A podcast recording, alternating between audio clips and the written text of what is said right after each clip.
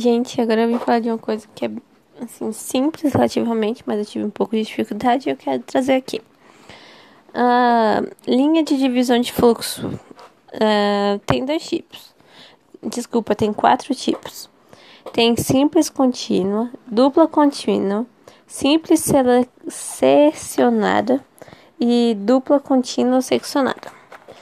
Na simples e na, na simples contínua e na dupla contínua, a ultrapassagem é proibida para os dois sentidos. Tipo assim, você está numa pista, numa rodovia e tem uma lista sem nenhum risquinho, tipo assim, a lista está contínua mesmo. Seja uma ou duas listras contínuas, ninguém pode ultrapassar ninguém. Ou seja, tipo assim, se você ultrapassar é multa, que eu não vou dizer aqui que isso é grave, gravíssima, com fator de multiplicação, porque eu ainda tô estudando esse, tô com dificuldade de dizer, tipo assim, ah, é vezes três, isso é muito complicadinho pra minha cabecinha. Porque, né, como que eu vou saber se é. Enfim.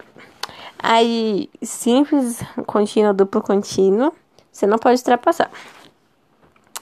Agora, se você vê uma simples seccionada, significa que os dois sentidos da via podem ultrapassar. Tipo assim, você pode ir da esquerda para a direita, da, esquerda, da direita para a esquerda. E já se você vê uma dupla contínua e uma seccionada, quer dizer que um sentido pode ultrapassar e o outro não. É isso, gente. É bem simples mesmo, mas a forma que eles falam na prova confunde. E eu, se eu pudesse colocar a imagem, eu colocaria, gente. Mas pesquisem pelo menos uma imagem para ficar claro isso que eu acabei de dizer. Recomendo. Beijo, beijo.